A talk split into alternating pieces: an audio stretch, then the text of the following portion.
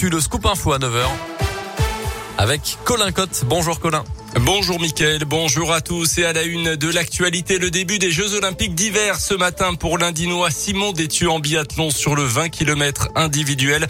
Peut-être donc une, nouvelle chance de médaille pour le camp tricolore ce matin. Départ de la course à 9h37 et 30 secondes précisément pour le natif de Belay. Ce matin, Tess Le 2 a ramené la quatrième médaille pour le camp tricolore pour ces Jeux Olympiques en Big Air. C'est du ski freestyle. La jeune française de 20 ans a été battue d'un rien par sa En revanche, petite déception ce matin pour Alexis Pinturo en ski alpin. Il ne termine que 11e du Super G.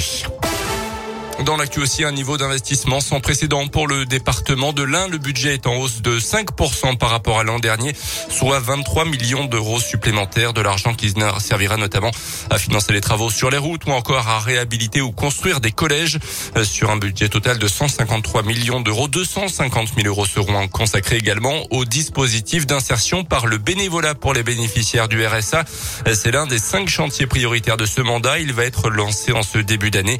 Il sera d'abord expérimenté dans le secteur Brest-Revermont et Plaine de l'Incôtière. Jean de Guéry, le président du conseil départemental, revient sur l'objectif de ce dispositif.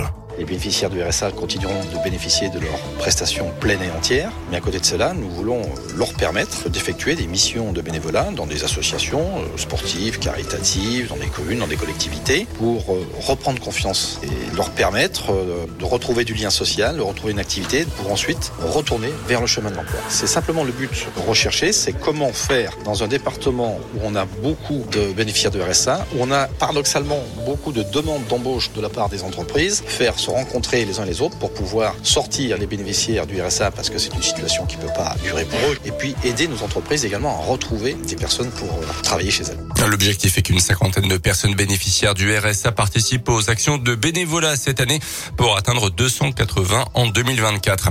Des asticots à la cantine. Plusieurs élèves du collège du Renon à Vona ont retrouvé vendredi des verres dans leurs assiettes de gnocchi selon le progrès des larves de mythes alimentaires. En réalité, d'après les premiers éléments, la société chargée de préparer les repas pour la cantine du collège de Vona a présenté ses excuses dans un communiqué. Aucun élève n'a été malade. Une enquête est en cours.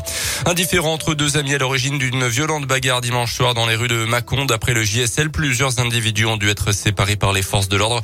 La victime a été sérieusement touchée, mais ses jours ne sont pas en danger.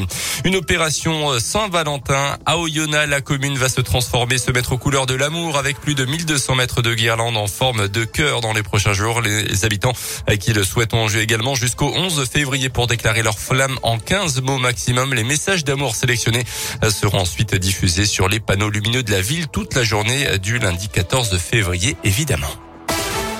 Les sports avec du tennis et un plateau 100% top 100 mondial pour la prochaine édition de l'Open 6e Sens Métropole de Lyon. Événement en partenariat avec Radio Scoop qui se tiendra du 26 février au 6 mars. Parmi les têtes d'affiche, la lyonnaise Caroline Garcia, Alizé Cornet ou encore Christina Mladenovic. Et puis du foot féminin à 5 mois avant l'Euro. Corinne Diacre, la sélectionneuse des Bleus, va dévoiler ce matin la liste des 23 joueuses retenues pour disputer le tournoi de France, une série de matchs amicaux qui aura lieu à la fin du mois. Les Bleus joueront contre la Finlande, le Brésil et les Pays-Bas.